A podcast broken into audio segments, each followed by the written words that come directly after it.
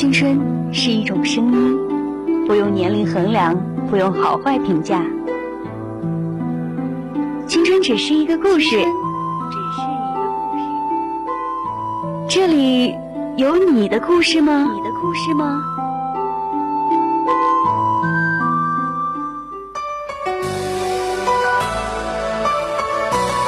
青春故事会邀您聆听这些年我们演绎在青春里的故事。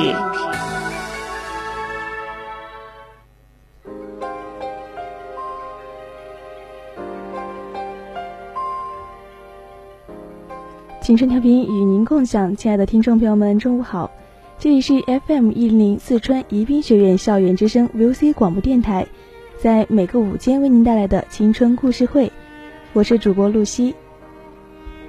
回头寻找那些你遗失在青春里的美好。青春是早晨的太阳，它容光焕灿烂耀眼，而生命中大部分的美好事物都是短暂易逝的。所以说，我们一定要学会享受与品尝。让我们一起来聆听青春的故事会。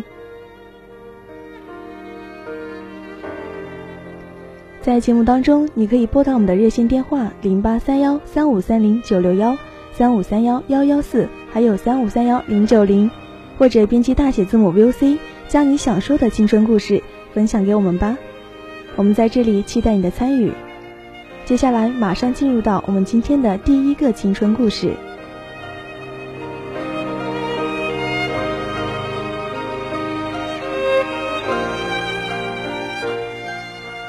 成长的路上有两个知根知底的闺蜜，有一两个可以在不论伤心或者快乐的时候出去小酌的朋友，有贴心给你温暖、包容你的一切的家人，这就足够了。今天的第一个故事呢，是关于友情的，题目叫做《青葱岁月好斟酌》。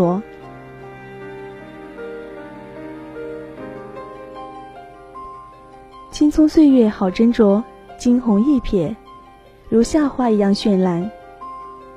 初始下叶脉时，林秋才上初一，短短的蘑菇头，圆溜溜的眼睛，镶嵌在层次分明的双眼皮下，转动起来就像一只灵动的小鹿。彼时他正在疯狂地迷恋着朴树，那个低调内涵却又才华横溢的男子，低哑沧桑的声音，仿佛在诉说着无限的心事。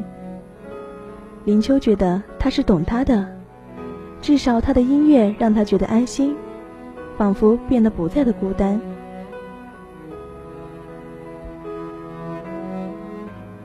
在开学报道之后，全新的班级，完全陌生的环境，周围三三两两的同学，有的聊着天，有的嬉笑打闹。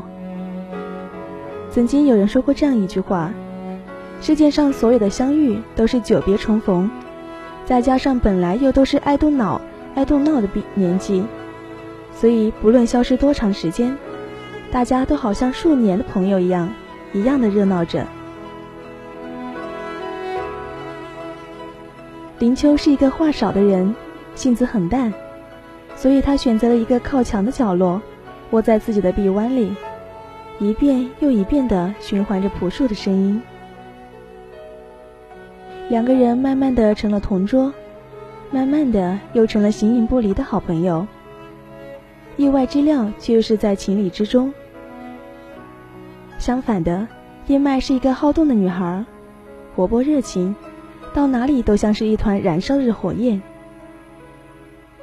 林秋性子爱静，性子慢热，除了极其熟悉的人外，很少有人知道她其实很幽默的。话不多说，却总能一语中言。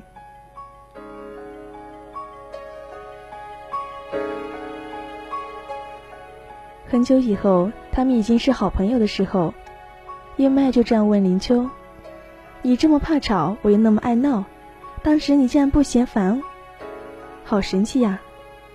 林秋笑一笑说，并没有回答他。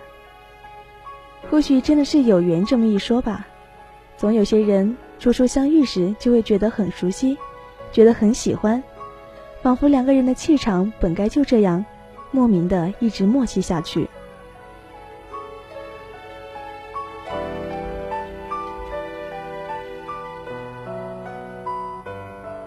青春是一首歌，三年的相伴，各种习惯潜移默化，最后的最后，竟然分不清到底谁的朴树了，又是谁谁的郭小四。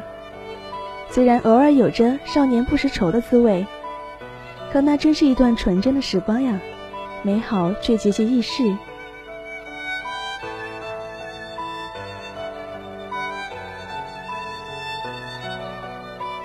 青春自以为是的骄傲与不可言说的自卑，从来就都是一个矛盾体。高中的时候，林秋到了实验班，叶麦却留在了普通班。林秋一向成绩很好，去实验班本来就应该是理所当然的事情，两个人也没有觉得什么不妥。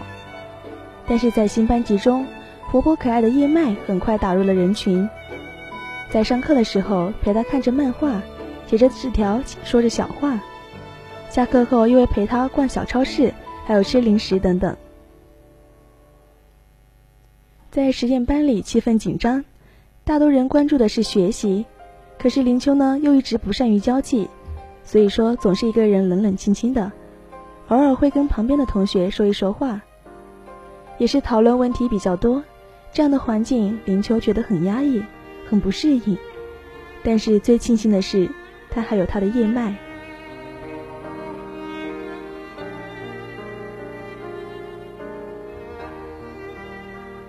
他们还是一样的，一起吃着饭，放学会一起走路回寝室。叶脉还和以前一样兴高采烈的跟林秋讲着身边同学好玩的事情，兴致来的时候呢，还会像一个小孩子一般手舞足蹈的，再带上真人版的表情模仿，好笑却又极其的生动。可是慢慢的，聊天中出现了很多陌生的名字。那是一个林秋不熟悉的圈子。尽管他很努力的想搭话，也想参与互动，却还是变成了一个人讲一个人听的模式。时间久了，林秋也就习惯了聆听。可是看着叶麦身边越来越多的朋友，看着他永远没心没肺的笑着。这些情绪就再也不知道怎么的，再也讲不出来了。不是不失落的，毕竟林秋就这么一个掏心掏肺的朋友，他给了他全部的关注，也希望在对方的世界中被全心全意的安置。沉默的时间越来越久了，原本期待的两人独处时光，已经慢慢的变得索然无味。林毅在不经意之间也会产生一些埋怨。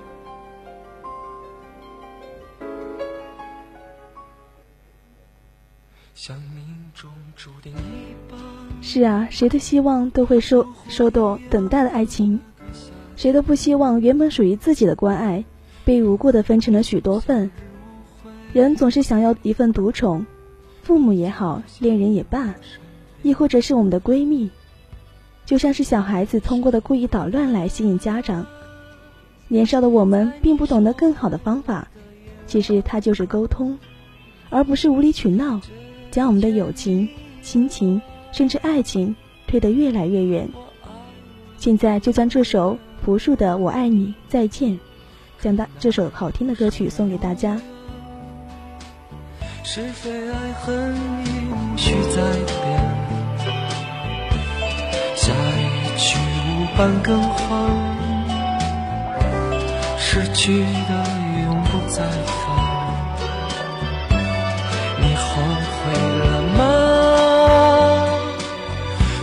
我想死去的夜晚。你原谅了吗？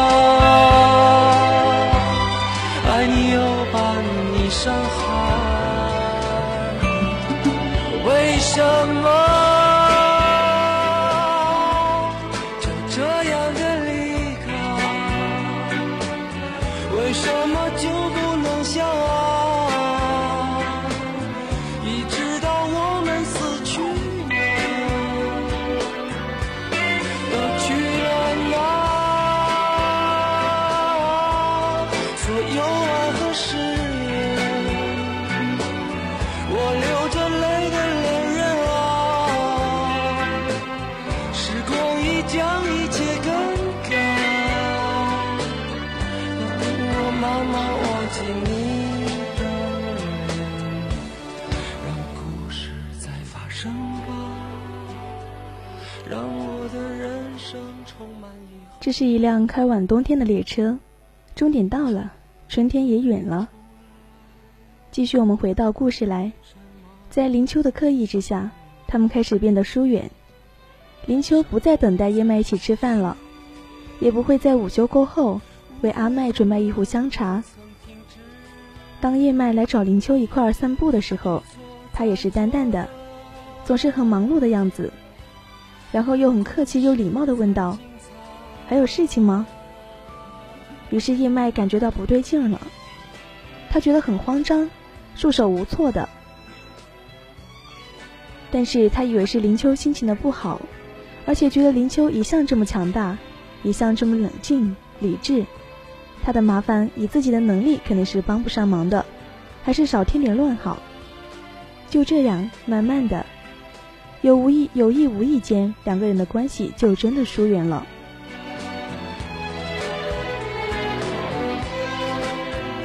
看着这样南辕北辙的结果，林秋觉得很无力，因为自己不了解叶麦的用心，甚至有了丝丝的怨恨。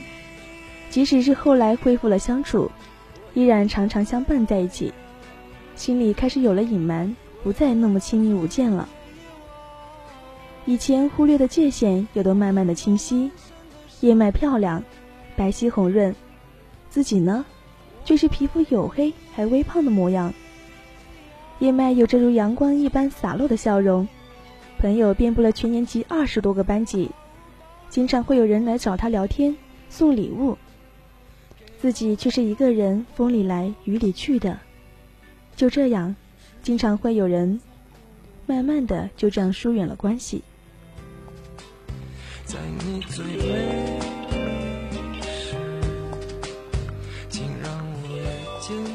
因为心存芥蒂。阿麦再也不是林秋眼中像天使一般的存存在的姑娘了，他的那些觉得以前很可可爱娇小的小动作，如今也变得极其的刺眼讨厌。林秋开始变得尖锐，故作的疏离也变成了真正的冷漠。叶麦虽然单纯粗神经，却并不傻，他也渐渐的感觉到了，林秋对自己是排斥的。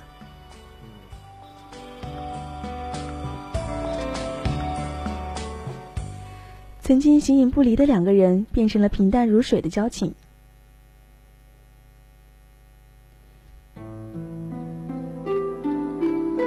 青春是一种声音，不用年龄衡量，不用好坏评价。青春只是一个故事，只是一个故事。这里有你的故事吗？你的故事吗？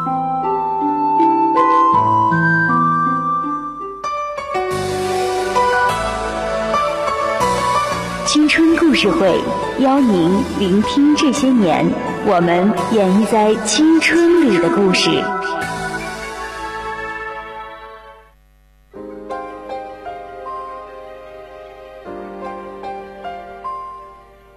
现在来到了故事的结局了，在夜晚突然落下的时候，灯火已经如隔世般阑珊。若干年后想起，林秋终于敢承认。当年的那种情绪，其实叫做嫉妒。是的，他从来不跟叶麦聊家庭，因为他不知道自己怎么样跟着住着洋房的阿麦讲自己家庭又拥挤又宽窄的平房。他也从不提起自己的童年，因为叶麦口中讨厌的文化宫、枯燥的书法、舞蹈还有古筝，对他来说都是那么的遥不可及。他没有办法。讲出自己的消遣是捉知了的，农忙的时候还要下地捡麦穗。他觉得这一切的一切都让他觉得羞耻，无法启口。其实呢，阿麦还是最初的阿麦，只是自己的心里阴霾太重了，遮住了阳光，仿佛全世界都是欠了自己的一样，却独独忘记了学会宽容、欣赏和理解。时光从不会为了谁短暂的停留，疏忽间，十年的时间已经转眼就过去了。曾经娇憨的少女，如今也出得亭亭玉立。年前街道上涌人潮的涌动，不经意间两人的偶遇，然后在一起去喝咖啡。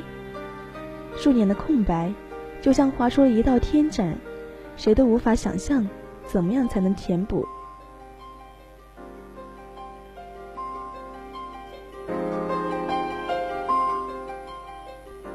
是啊，数年不见，以为会有很多好听和很多感想想与自己分享，却看着对方长大之后的模样，更多的时候，只能是相顾无言的沉默，或者相顾一笑后的叹息。这声叹息里有对旧时光的怀念，有那些对曾经阴暗心里的尴尬，有眼睁睁看着友情离开的遗憾，却也都知道再也回不到从前了。或许这就是我们说的，青春岁月好斟酌，人生却不如初见。我们第一次见到那个人的时候，一定是他在我们心里最美的时候，那种感觉也是最好的时候。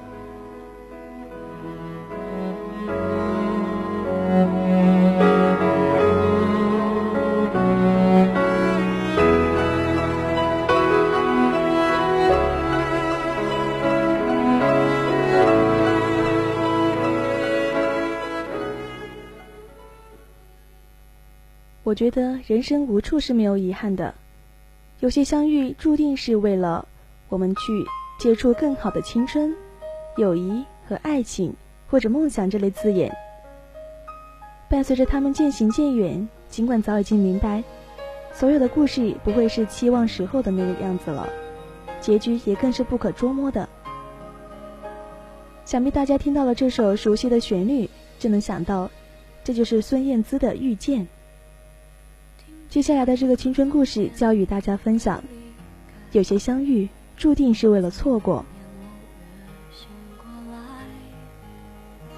我想，我等，我期待，未来却不能因此安排。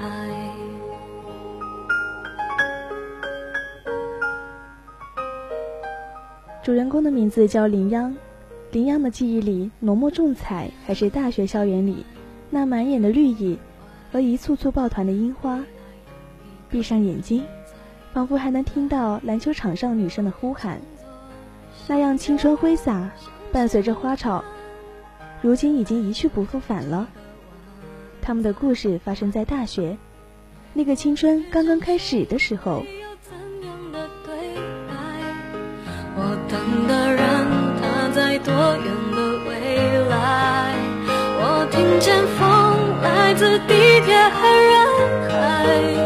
我排着队拿着爱的号码牌。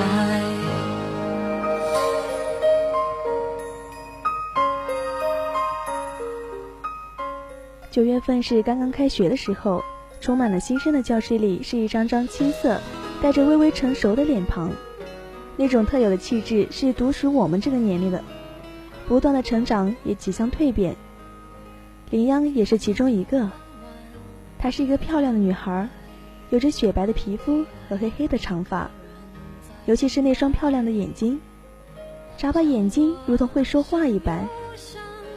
随着老师的介绍，站起来一个相貌平平的男生，他便是于杰。他是以优异的成绩入学。考试成绩都是位列前茅的，林阳的目光停留了，他喜欢这个成绩好的男生，尤其是第一印象真的是好到不行。一天晚上，林阳躺在床上收到了于杰的短信，从此便拉开了他俩故事的序幕。林阳和于杰都能聊着话题越来越多，甚至偶尔会打电话到深夜。他给他讲男生之间的玩笑，也说说男生宿舍里逗乐的场景。他说着班里的新闻，偶尔八卦一下，他有没有女喜欢的女生呢？他们也聊过梦想，说过愿望，讲述着自己喜欢的异性的标准。可是后来传出于杰喜欢班里的一个女生，那个女孩白白净净的，留着短发，名叫王丹。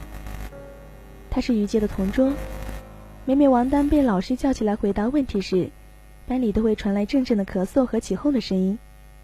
起初林阳也没心没肺的咳着，慢慢的，他便觉得心里开始不是滋味了。他把这些话都写进他和于杰交换的日记里，于杰的回复看不出情绪，简单的写着：“只是玩笑。”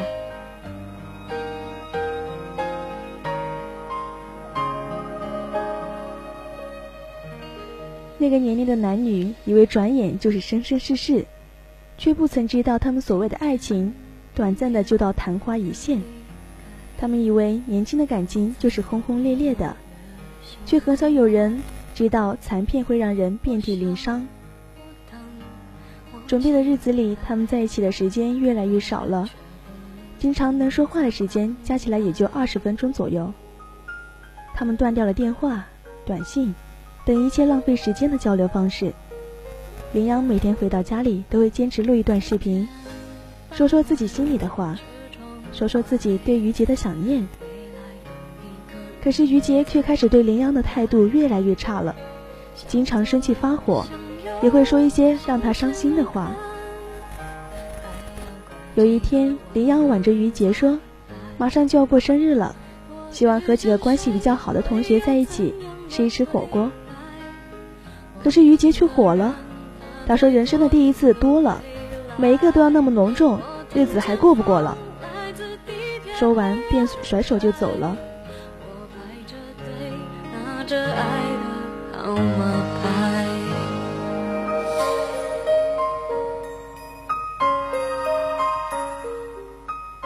林央心里真是难过的不得了，却也安慰着自己：于杰可能是压力太大了，等考完试就和他一样了。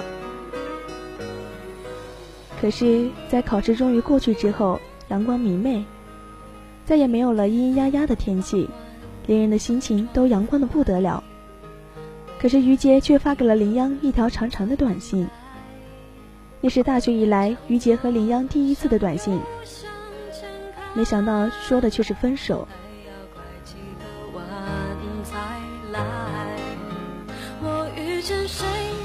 在后来，在分手的十天后，林阳在地铁上看到于杰牵着另外一个女孩的手。那个女孩就是他原来的，只是玩笑的同桌王丹。林阳微笑了，想起可能他们早早就已经在一起了，而自己呢，每天像一个傻子一样，不禁热泪盈眶，仿佛要将眼前的场景从眼底慢慢的冲进。难道一切还不清楚吗？原来一辈子只是一场执念。有些相遇注定是为了错过，尽管这段过程充满了痛苦，可是谁也说不清当事人是否真的幸福。生活本就如此，很多事情过程远比结果重要。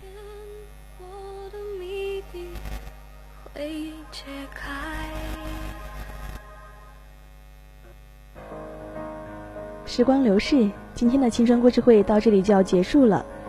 最后，同样的为大家送上我们的所要的幸福。节目中分享的关于友情和爱情的青春故事，希望你能带着你回忆到美好的时光。如果你有想说的青春故事，欢迎你马上参与我们的互动，来与大家分享。在下期节目中，我们将更多的精彩呈现给大家。大家好，我是露西。为什么而辛苦？